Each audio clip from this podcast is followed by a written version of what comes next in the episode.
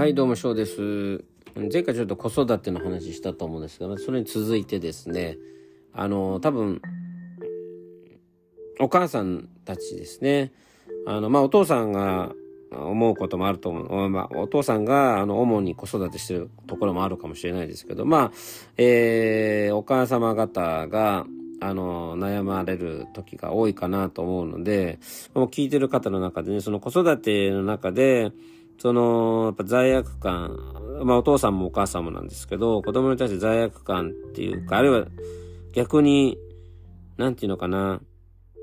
うーん、まあなんかなんか育児ノイローゼみたいになるっていう話聞いたことは、ね、よく、まあ記事で出てたりもしますけど、私に育児ノイローゼになるっていうことは、すごくその人が頑張った証拠だと、ちょっと思うんですよね。うん。あの手を抜かずに、すごい頑張ろうとしたっていう結果、ノイローゼになってしまったっていうのが、一番正しい言い方なんじゃないかなって、私はちょっと思ってますね。あのー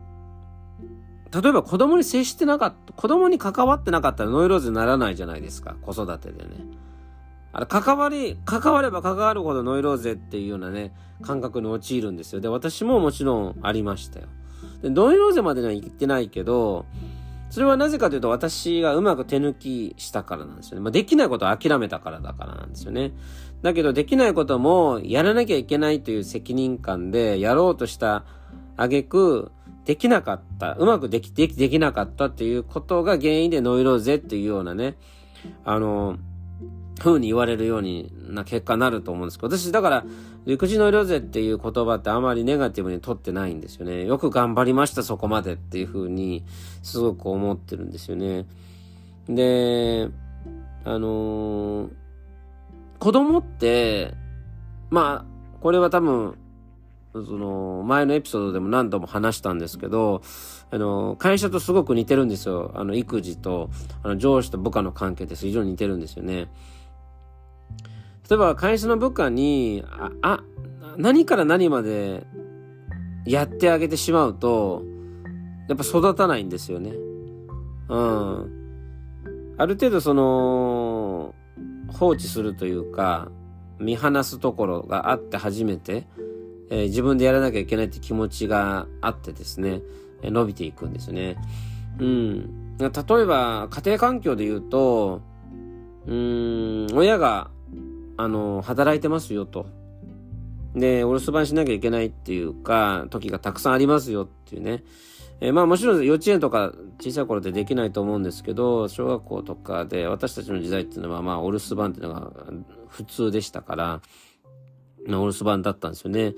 小学校に行くと、まあ家庭科とかでね、あの料理とかを習ったりして、お味噌汁ぐらいとかからね、習い始めて、作り始めたんですよ、家でもね。まあご飯はね、電気炊飯器だから炊けますよね。で簡単に言うと、ご飯さえ炊ければ卵かけご飯で食べれるし、味噌汁作れれば、あのーじゃあ、たま、うん納豆かけて、あのーお味噌汁で食べれますよね。い、わゆる、ちょっと食卓みたいな感じね、あの、なりますよね。あと、当時私は子供の頃にはあれでしたね、なんだっけな。今でもありますけど、冷凍のピラフみたいなね。であれをこう作ればピラフできますよね。で、当時私も小学校の頃やってましたね、あれね。あ、小学校、高学年の時ですかね。から中学にかけてやってましたよね。すごく覚えてます。で、私の兄は中学の時にね、塾行ってたりしてた時に、まああの中学でバスケでかなんかね、あの、まあ要は部活で遅く帰ってきて、でもその塾にね、えーすぐ行かなきゃいけない時に、ほんの10分か15分の間で何か食べるわけですよ。まあそれがそういった、あの、ピラフだったりとか、卵かけご飯だったわけですよね。うん。で、うちはもうご飯を炊いておいてっていうね、母、母からの、あの、電話があって、炊いとかなければすごく怒られるみたいな家だったんで、うん、まあ、そんな感じでしたけど、あのそういうのってね、やっぱりやらせていいと思うんですよね、子供にもね。うん。あのノイローゼになってしまった時は、そういうのも全部じ親がやんなきゃいけないって気持ちがすごく責任感があってあると思うんですよね。もし料理みたいなのね、やろうとして怪我しちゃったらどうしようとかね、親の責任だわってちょっと思いますよね。あとは、あのー、うん、例えば、学校？で、あの、他の子がね、できてることは自分で、自分の子ができないとやっぱ悩んだりしますよね、おそらくね。うん。でもそういうことでね、やっぱり、あのー、うまいこと、子育ての困難で、えっ、ー、と、なんていうのかな。開き直れない、開き直ることができないぐらい責任感が強いからノイローゼになってしまうっていうのはあると思うんですよね。あの、うちも、ね、あのね、泣くこと、うち、長、長女はね、泣くことがなかなかね、あの、やめ、なんてか、なんていうか止まらなかったですよね。えっ、と、とにかくね、よく泣いてました。幼稚園入る直前っていうのは、夜泣きっていう言い方変なんですけど、とにかくよく泣いてました。うん。泣くたんびに抱っこしてね、抱っこしてもね、泣き止まずにね、で、だったんですよね。うん。でも自分も仕事があるしって思いながら、でも起きながら、で、それで泣き止むまでね、こう、ね、抱っこした状態で寝るまで抱っこしてるんですけど、この、それのままね、この寝たと思って寝かそうとすると起きちゃうんで、また泣いちゃうんですよね。うん。そういうのってやっぱ繰り返してるとお母さんとかもね、ノイローゼになっちゃったりするんじゃないかなって思いますけど、その気持ちすごくわかりますよ。でも、あのー、いろいろとあのー、まあ、手抜きも必要なんですけど、えっ、ー、と、結構ね、泣いたりするときね、えー、あの私もね、わかんなかったです。すぐにそういう泣き止むために抱っこする、その、その泣いたことに対して答える方がいいのか、ある程度放置して、要は泣いてもお母さん来ないよみたいなね。あるいはお父さん来ないよってことを知らせてあげなきゃいけないのかなっていうこともいろいろと考えたりしたんですよね。うーん。で、私、料理の時かな。料理をしてる時に、抱っこ抱っこって泣く子っていると思うんですよね。で、うちの子もそれ泣いてたんですけど、最初は、なんかその自分のやってることが終わってから抱っこしてたんですけど、でもそれを抱っこするまでずっと泣き続けるんですよね。だからその、料理してた場合、料理を中断、途中で火消して、抱っこするんですよ。5分か10分。それだけでね、泣き止むんですよ。だけどその料理を一段落するまで例えば15分とか20分ずっと料理にしてるとその15分20分ずっと泣いてたわけなんですけどその火を止めてね5分だけ抱っこするだけですぐ終わるんですよね。だからそれ以来その何かやっててもすぐ抱っこするようにしましたよね。うん、それがいいのか悪いのかってちょっとわかんないしで逆に言うと正解って子育てに関してはもう正解っていうのを探すべきじゃないと思います。逆にもうね、ググらない方がいいと思いますよ。ググると自分と違うことがこうまるで普通のようにね書かれてあるんでそうしなきゃいけないかなっていうかいうふうに思うようになるしで書かれてあることがねうまくできてないことがそのノイローゼにつながっていく普通の人はやらなきゃいけないこと私はできないと私はさせてあげれないとっていう罪悪感とかねいろんなのが生まれるんでもうね、逆にね、もうググらない方がいいと思うんですよね。自分は自分のやり方でいいと思うんですよ。うん。だって、えしょうがないと思いますよ。あの、非常に難しいと思いますよ。子供はね。それはもう長女で、長女でうまくいっても次女ではうまくいかないとかね、長男でうまくいっても次男ではうまくいかないってたくさんあると思うんですよね。うん、だから、その生まれてくる子供はそれぞれ違うアプローチをしなきゃいけないと考えて育てた方がいいと思います。で、あと、もう一つ、手を焼いて、焼いた子ほど私は安心するようにしてるんですよね。うん、これ前のエピソードでも言ったかもしれないですけど、よく泣き、よく喋ってうるさくて邪魔ばっかしてっていう子それからよく散らかす子は有望株だとちょっと思ってますね。あの、うちの、例えばですけど、うん、てか、そういうふうに、あの、思った理由なんですけど、私が、私もなんかね、あの、記憶がない部分ではよく泣いてたみたいなんですけど、えっ、ー、とね、なんていうのかな。は、うちの母に褒められた部分っていうのがいくつかあったんですけど、やっぱ社会人になってからね、あの、うまくいってないんですよ。逆に言うと。ね。うん。で、うまくいってないかっていうのが、本当にそれがダメなのかっていうと、そういうわけではなくて、うん、それなりに、あの、生き延びられてるわけですよね。自分の力でね。だからそれはいいことなんじゃないかなと思ってるんですよね。うちの兄も、あの、比較的、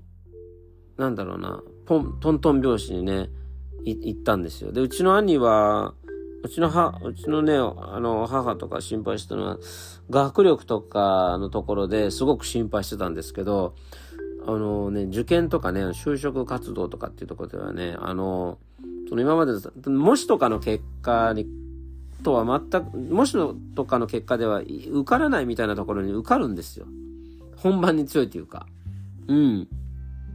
ただ結局ね、あの、何を頑張ろうが、何をどういうふうにしてようが、あの、必ず結果が思ってる通りにはいかないんですよ。いい意味でも悪い意味でも。だからあんまり気にしてもしょうがないっていうことをね、やっぱ自分の人生の中でもう見てきちゃったので、うん、だから、あの、うちの子が仮にできなかったとしても、あれはもううるさくて、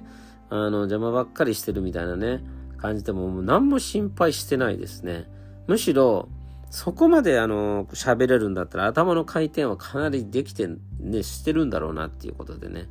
えー、安心逆にしてます。で、やっぱ心配なのはね、おとなしい子ですよ。子供ってやっぱり言うこと聞かないの当然だし、邪魔して当たり前だし、人に迷惑かけて当たり前なんですよ。それが子供というものだと思うんですよね。でももう本当にね、最初から迷惑もかけずに、いい子でいい子でいる子の方が将来、将来いろんなものを、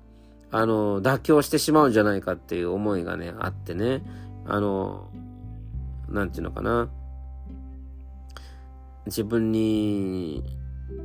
受け入れるべきじゃないものをね、受け入れるぐらいの、その、謙虚すぎるところができちゃうんじゃないかなって思って心配してますよね。やっぱり最低限主張できることは主張した方がいいだろうし、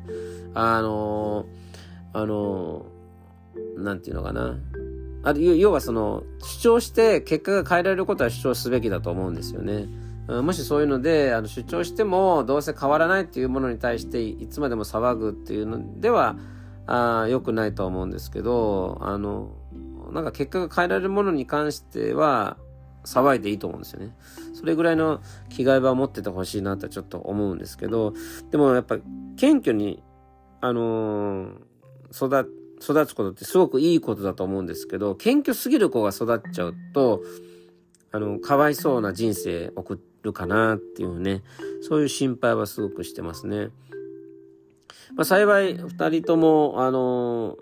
うん、謙虚なところも主張しすぎるところも、まあ、両方も今のところは持ってるんで、非常に子供らしさっていうのはあるかなと思ってるんで、あまり心配はしてないんですけど、まあ、あの、ね、子育てでね、ノイローゼ気味になったっていう、もしお母様方がいらっしゃるのであればですね、あのー、手を抜いても子供はちゃんと育ちますよ。っていうことだけね、あの、覚えておいていただければなと思います。例えば YouTube を見せる、私ね、あの、自分の主治医っていうんでしょうかね、子供の主治医ですね。あのー、待ち時間にね、iPhone 見せてたんです、YouTube。そしたら、それ見てること、見てることに対して信じられないみたいなことを言ったんです。まあ、おばあさんの先生なんですけどね。まあ、あの、よく、あの、患者を怒る先生ではある、いい先生ではあるんですけど、もう時代が時代ですよ。うん。今の YouTube って我々で言うテレビだ、だし、あのー、そのスマホで、例えばテキストするのも、当時で言う、あの、ノートブックですよね。まあ、ノートっていうか、ノートですよね。ノートと鉛筆。それと同じなんですよ。置き換えられたことが大事なんですよね。うん。だから、いつまでもその、例えば、和合だってね、もう二つも変わってるわけじゃないですか。昭和からね、二つ変わってるわけですよね。うん、言ってみれば、あと昭和生まれで言ったら明治、ね。明治、大正、昭和を生きたっていうね、そういう時代なわけなんで、変わってて当たり前なわけなんですよ。やっぱそれを信じられないって言ってたら、まずいと思うんですよね。もちろんですけど、その、なんていうのかな、あの人間のその脳の働きが、ちょっとよくわか私専門家じゃないかわからないですけど、じゃあタブレットを見てることでそれがあまり機能しないっていうふうに言ったとしますよね。でも、あのー、それがデフォルトになってるわけですよ。生まれた時からもう iPhone があるわけですよ。生まれた時からいろんなことがデジタルである中で、あの、デジタル以外で、あの、こだわり続けるっていうのは、あの、それ、そんなには、あの、スマートじゃないかなってちょっと思います。うん。それに、あの、私たちの時代に、あの、学術的にはこういう、要は、研究結果ではこうだって言われたことが、じゃあ令和になって、実はそうじゃないっていうことが分かりましたっていう論文っていくつもあるわけですよね。じゃあ、間違ってたことを、あの、良しとしてたのかっていうね、それを、あの、正解として発表してたのかっていうことなわけじゃないですか。だから時代によってやっぱ新しい考えっていうのか、新しい時期、新しい事実が分かってくるわけなんで、うん、だからあんまり私は昔にこだわる必要ないんじゃないかなっていうふうに思ってますよね。だからその子育てのででノイローゼになるようにね、他の家庭がこれできてるのに、私、うちだけできてないって思わない方がいいですよ。うちはで、できてないですよぐらいでね、もういいと思いますよ。それを結局ね、うーん、子育てしてない人の方がいろいろと言ってくると思います。あの、やっぱり、子育てした人っていうのは、すごい、いわゆるすごく子供に関わってきた、ね、24時間関わってきた人っていうのは、あの、やっぱいろんなことをもうね、自分の子供のいろんなことをよく知ってると思います。だから、その他人に言われて違ったからって言って、引け目を感じる必要はないと思うんですよね。だからもっと自分の子供に自信を持ってあげた方が、子供はよりよく、あの成長すると思いますんで、あまり深く考えないでくださいねっていう話でした。それでは。